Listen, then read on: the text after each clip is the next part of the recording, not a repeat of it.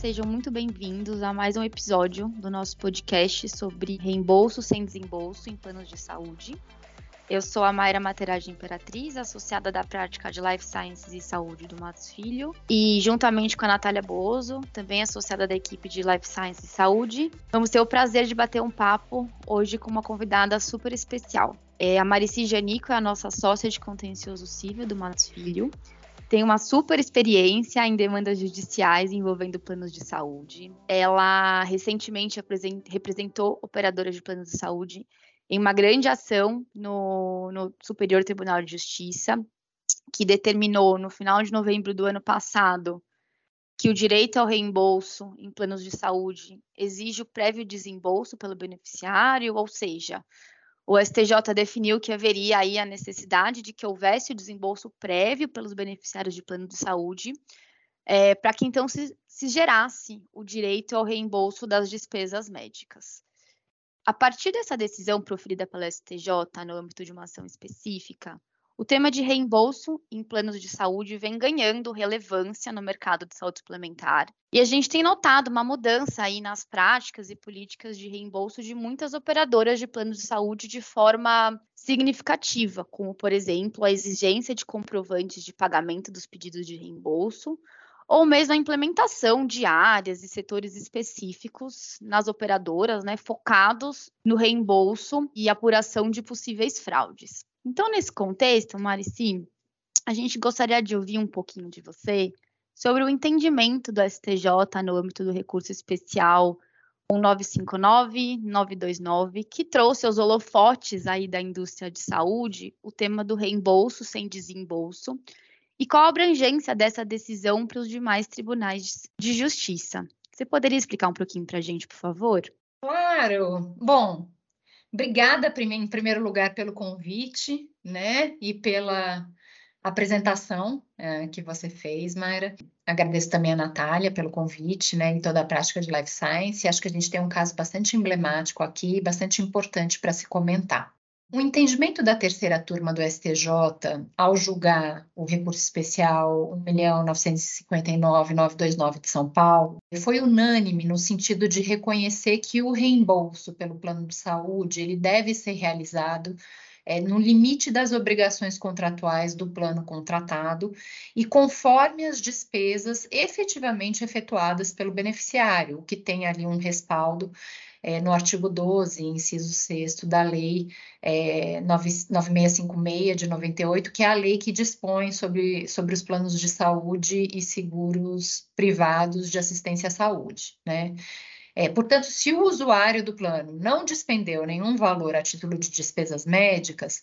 é, é incabível a transferência desse direito ao reembolso visto que na realidade uh, ele nem teria, né, esse direito nem existiria. De acordo ali com, com a turma né, do STJ, essa cessão de direito ao reembolso entre as clínicas particulares não conveniadas, é, a operadora do plano de saúde e os segurados do plano, né, que transferiram esse, esse suposto direito, uh, seria, na verdade, um contrato, né, uma operação que não tem objeto e, portanto, um negócio jurídico nulo de pleno direito. A terceira turma também entendeu que não há qualquer permissão ou regulamentação da Agência Nacional de Saúde é, sobre esse tipo de procedimento e que, portanto, não seria razoável que as clínicas e os laboratórios não credenciados criassem uma nova forma de reembolso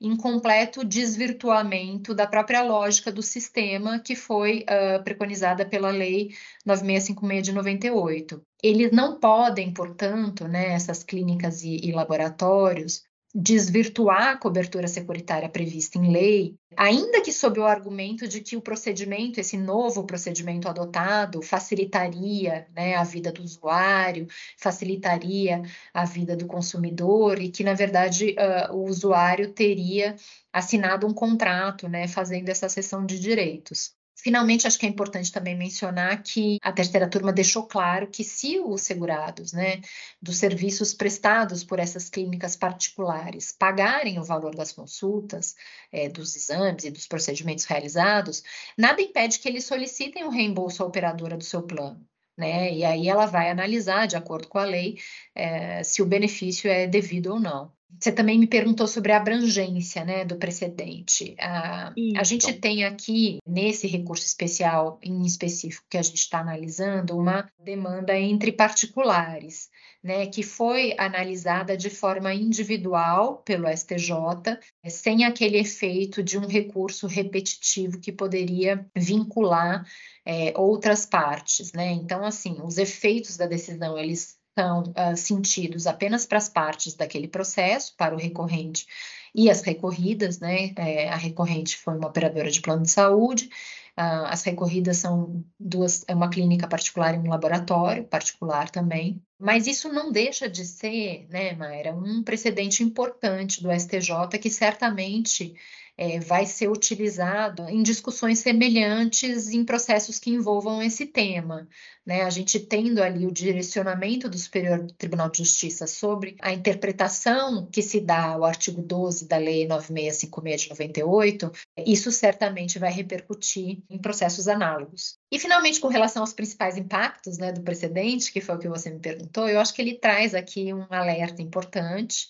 é, para as clínicas particulares, é, sobre a falta de conformidade legal desse procedimento que muitas podem estar praticando. Então, acho que é importante esse alerta. E também garante às operadoras de plano de saúde que elas não estão obrigadas, né, nem por lei e agora também não pelo próprio entendimento, né, que o STJ faz da lei,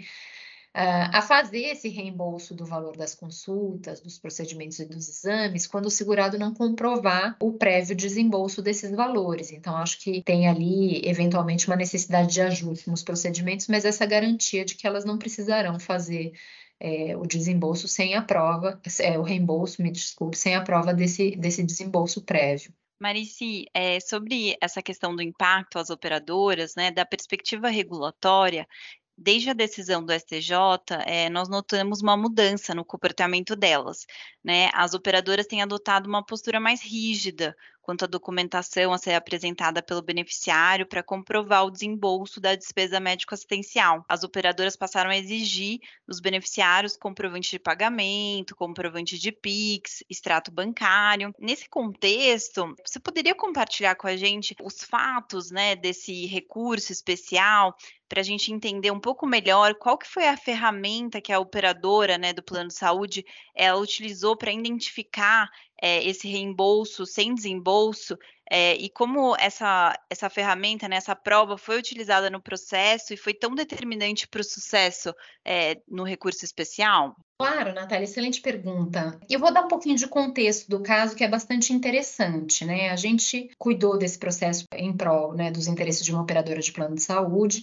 é, que identificou num determinado momento, a partir, na verdade, da constatação de uma série de solicitações de reembolsos de despesas médicas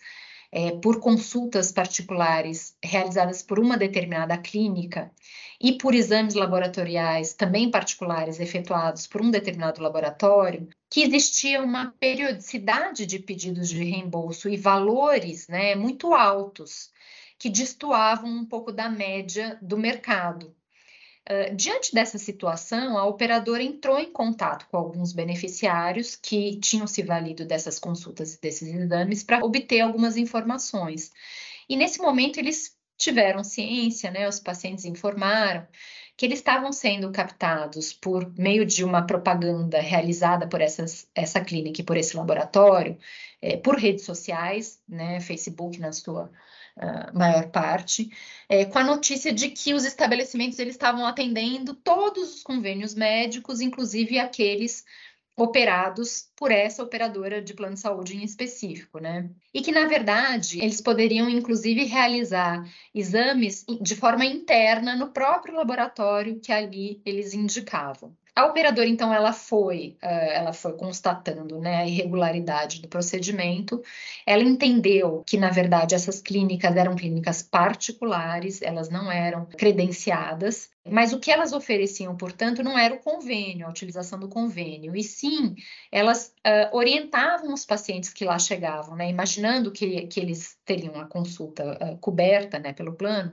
mas os pacientes eram orientados a assinar um contrato em que eles cediam né, o direito ao reembolso e eles se comprometiam, né, uma vez recebido o valor uh, do reembolso, a repassar imediatamente a integralidade do valor àquela clínica e aquele laboratório para quitação dos serviços que foram contratados. Para comprovar o que, que a operadora do plano de saúde constatou, nós juntamos, nós reunimos né, relatórios médicos, os contratos que foram firmados pela clínica particular com esses beneficiários do, do plano de saúde, com esse direito de sessão, né? E também produzimos provas testemunhais contando um pouquinho o procedimento que era feito é, e demonstrando justamente que não havia um comprovante de pagamento, porque o pagamento não era efetuado. É, essa relação não existia, existia tão somente a assinatura é, desse contrato, né, cedendo ali os, os benefícios né, posteriores. A sentença analisou todas essas, todas essas provas e ela chegou à conclusão, então, num primeiro momento, de que não seria possível aquele procedimento inovador que estava sendo feito, né? Porque, de fato, uh, o sistema e a lei atual, ela exige, né, para o reembolso que haja um prévio desembolso. Essa prova ela foi reanalisada no Tribunal de Justiça, a gente pode depois até falar um pouquinho de como foram os julgamentos nas demais instâncias. É, a gente sabe que o Superior Tribunal de Justiça não reanalisa fatos e provas, mas ele se baseia uh, naquilo que restou assentado pelas instâncias inferiores. Então, tudo aquilo que foi falado na sentença, né, pelo juiz de primeiro grau e tudo aquilo que foi falado pelo tribunal foi considerado pelo STJ. São essas, portanto, as provas que foram analisadas e que serviram de uh, fundamento para o julgamento nesse sentido. Excelente, Marici. Nesse ponto que você comentou em relação ao, aos, aos, tribunais de justiça, inicialmente, né, a gente viu que a ação que originou o recurso especial 1.959.929 foi julgada procedente em primeiro grau, mas a sentença foi reformada pelo TJSP, que entendeu que não haveria ilicitude em você ceder ali o direito de reembolso para o estabelecimento de saúde, uma vez que a operadora teria que reembolsar os respectivos valores de toda forma. Quando a demanda chegou, então, né, no STJ, ele reformulou o acórdão do Tribunal Paulista para reconhecer a falta de previsão legal desse reembolso assistido, né, que é o que a gente chama, e aproveitou para determinar que o direito a, a, reembolso tem como condicionante o desembolso prévio, né, para sua existência. Então, nesse sentido, Marici, na sua visão, você acha que a falta de uniformidade entre os tribunais resulta no, no aumento da judicialização da saúde que a gente tanto discute, né, no âmbito da indústria? Com essa decisão aí da STJ, a gente já consegue ver alguma mudança na variedade de entendimento dos tribunais inferiores ou ainda tem muito entendimento divergente em matéria de saúde? Bom, vamos lá. Excelente pergunta também, né? É sempre é sempre difícil para aqueles que operam, né, o direito, até dar alguma previsão muitas vezes, né, para os seus clientes, por, justamente em, em, razão disso que você comentou, né? A gente tem uma infinidade de, de julgadores com opiniões muitas vezes é, distintas, né, que acabam gerando uma certa insegurança ao jurisdicionado é, mas vem o STJ como corte, né, que interpreta e analisa e pacifica a jurisprudência do país sobre determinado tema para nos ajudar com isso, né? De fato, aqui nesse caso, como você bem colocou, em primeiro grau, Uh, a demanda foi julgada procedente, com o reconhecimento né, e até uma determinação de que a clínica e o laboratório, que eram réus na ação, se abstivessem de prestar serviços aos beneficiários da operadora sem a necessidade do pagamento prévio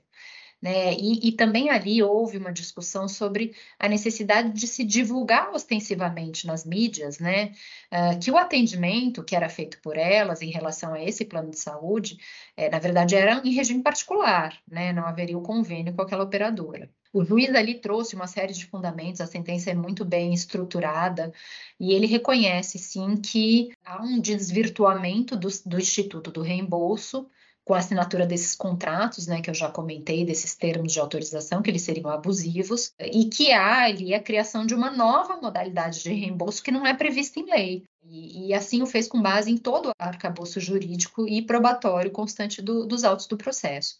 Aí vem o Tribunal de Justiça, né, reanalisando é, essas provas, né, e a própria lei, uh, e entende, na verdade, que o exercício daquelas atividades pela clínica e pelo laboratório seria lícito, né, inclusive que Ele até comenta na oportunidade, o tribunal reconhece que são uh, atividades consideradas não usuais no âmbito comercial, porém que não haveria uma ilegalidade, na verdade. Né, não teria sido identificada uma abusividade ou uma onerosidade, e que ele, inclusive, reconhece ali que a clínica e o, o laboratório não teriam uma ligação entre si. Veja, aí vem o STJ né, para pacificar a questão, é, entendendo que não há essa possibilidade, que o artigo 12 da lei, de fato, é, não prevê esse sistema, é, que o reembolso pressupõe o prévio desembolso e que não há um direito de crédito a ser cedido. Né, se a, o crédito ainda nem existe, né, o direito ao crédito não existe. Então, se ele não existe, ele não pode ser cedido através do contrato. Ou seja, houve um verdadeiro vai e vem de decisões, né? Eu acho que a falta de uniformidade, ela sim é, aumenta a litigiosidade, a judicialização. É, é, importante, na verdade, que a gente tenha uma certa previsibilidade, que o STJ traga essa previsibilidade, e é importante também ah, que, a partir de um julgamento como esse, as instâncias in inferiores né, procurem, na verdade, reproduzir esse entendimento é, para que o acesso ao judiciário não seja uma loteria, né, Mayra? Senão a gente tem muitas vezes, né, as pessoas ali escolhendo até onde vão entrar com a ação, porque, Exato. né,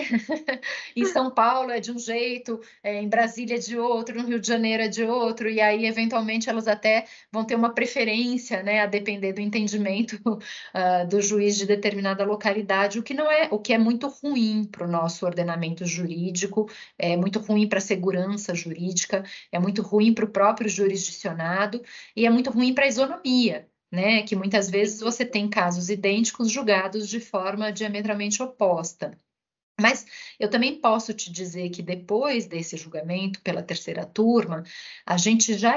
já conseguiu identificar algumas decisões de ministros, é, até mesmo monocráticas, no exato sentido é, da decisão da terceira turma, então a gente vê que há aqui agora uma vontade de se reproduzir esse entendimento.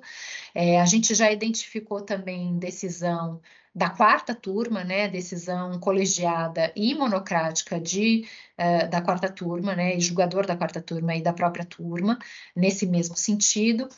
E mais recentemente tem um julgado bem uh, novo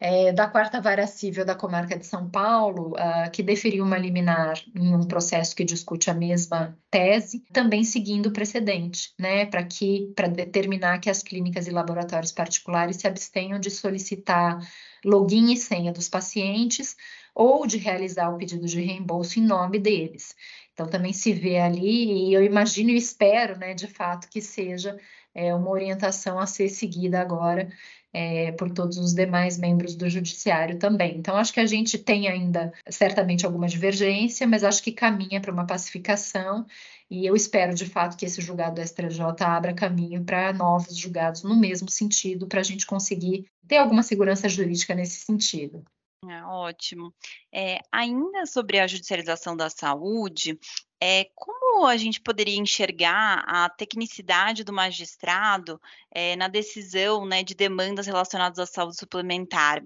A gente queria entender um pouco melhor se tem alguma iniciativa do judiciário, de modo geral, né, que promova uma maior informação sobre os aspectos técnicos, regulamentares, econômicos, financeiros que envolvam o universo da saúde suplementar, né, e relacionado aqui aos impactos é, da decisão judicial em relação ao sistema como um todo todo, né? Não acho que só específico em relação a essa é, decisão, né, no recurso especial, mas acho que como um todo, né, nos processos relacionados aqui à saúde suplementar. Você poderia comentar um pouco para a gente sobre esse aspecto? Claro, Natália. Eu acho que a tarefa do magistrado né, é árdua, porque uh, muitas vezes as varas não são especializadas num determinado assunto, né, muito embora a gente tenha em algumas comarcas né, varas especializadas por tema, é, mas na grande maioria os magistrados têm que analisar todo tipo de demanda que chega. E aí realmente difícil imaginar que eles tenham um conhecimento técnico de todos esses assuntos, né, uh, que são colocados ali para análise deles é bem complicado, mas a gente a gente sabe, portanto, que nem sempre é, o juiz vai ser a pessoa com a maior capacidade técnica para analisar um determinado tema, né? E, e, a saúde não deixa de ser é, não deixa de ser diferente. Então, uh, é importante, acho que o papel do advogado para compreender a sensibilidade da, da matéria que está sendo debatida, é, estudar a matéria, se aprofundar, traduzir né, em para, palavras mais claras e lógicas para o juiz aquela, aquele detalhe né, técnico é, que muitas vezes fica difícil para o juiz compreender, e também saber utilizar dos meios processuais que o ordenamento nos coloca à disposição é, para trazer é, para o processo, né, debates com pessoas que são gabaritadas, é, com técnicos, com peritos, uh, que possam também participar. Muitas vezes também uh, há a possibilidade de participação de amigos curi, né, que são uh, organizações, entidades, às vezes até pessoas físicas, é, que não têm um envolvimento propriamente com as partes né, daquele processo, mas que possam trazer subsídios para a corte analisar de uma forma mais isenta o tema. Mas a gente também vê que o judiciário é preocupado com isso, né? É, principalmente em relação à saúde suplementar, a gente, a gente sabe que os próprios tribunais têm oferecido aos seus colaboradores cursos e palestras de aperfeiçoamento, e que o Conselho Nacional de Justiça, né, que é o grande precursor de ideias e iniciativas para essa temática de saúde, ele tem se dedicado insistentemente a trabalhos é, para elaborar estudos e propor medidas concretas e normativas judiciais sobre a saúde suplementar. Eu me lembro aqui de algumas iniciativas né, que o CNJ já teve. Ele criou grupo de trabalho em 2010, tendo como primeiro ato aprovado a recomendação 31 de 2010, que reuniu medidas para subsidiar os magistrados né, e demais operadores do direito em decisões mais eficientes na solução de demandas sobre assistência à saúde. Essa recomendação orientou juízes a ampliarem as fontes de informação para concessão dos pedidos ali de liminar, envolvendo a comunidade médica e científica, bem como gestores públicos na busca de soluções. É, ele também instituiu, ainda em 2010, o Fórum Nacional de Saúde, uh, com uma preocupação em elaboração de ferramentas é, para subsidiar os juízes com informações técnico-científicas, garantindo decisões baseadas em evidências, que eu acho que é muito importante que se tenha isso. Em 2016, o CNJ aprovou a resolução 238 de 2016, que estabeleceu a criação de núcleos de apoio técnico ao Poder Judiciário nos estados é, para oferecer notas técnicas e embasar as decisões dos magistrados, além de criar comitês estaduais de saúde, a exemplo do, do Comitê Nacional. Também o Fórum Nacional de Saúde, instituído pelo CNJ, realizou as Jornadas do Direito da Saúde, é, com a discussão e aprovação entre os anos de 2014 e 2019 de 103 enunciados que são ali contribuições né, que contam com, com uma ampla, um amplo debate para trazer orientações para os juízes né, de como conduzir o julgamento de questões de saúde.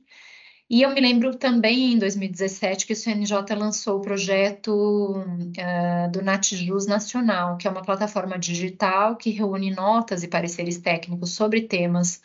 é, judicializados em saúde. As questões foram inseridas também no escopo do portal consumidor.gov, com o intuito de incentivar a conciliação, especialmente junto a operadoras de plano de saúde. Então, a gente sabe que a tarefa é árdua, acho que essas iniciativas mostram que é complicado, né, o magistrado ter conhecimentos tão técnicos e tão profundos quanto que, aqueles que muitas vezes eles precisam para julgar uma determinada causa. Mas a gente sabe que ainda a matéria é cheia de controvérsias, né, e passível de muita necessidade de desenvolvimento ainda pelo Poder Judiciário, mas acho que a gente tem é, visto aí nessas iniciativas do Judiciário do, do próprio CNJ é, um norte e uma preocupação bastante legítimas aí para que as causas sejam uh, julgadas com uma tecnicidade maior. Excelente, Marici. Agradeço muitíssimo a sua participação e da Natália e essa rica experiência que a gente pôde trocar agora. Espero aí que os nossos ouvintes tenham gostado do conteúdo desse episódio e aguardamos vocês no próximo capítulo. Até breve.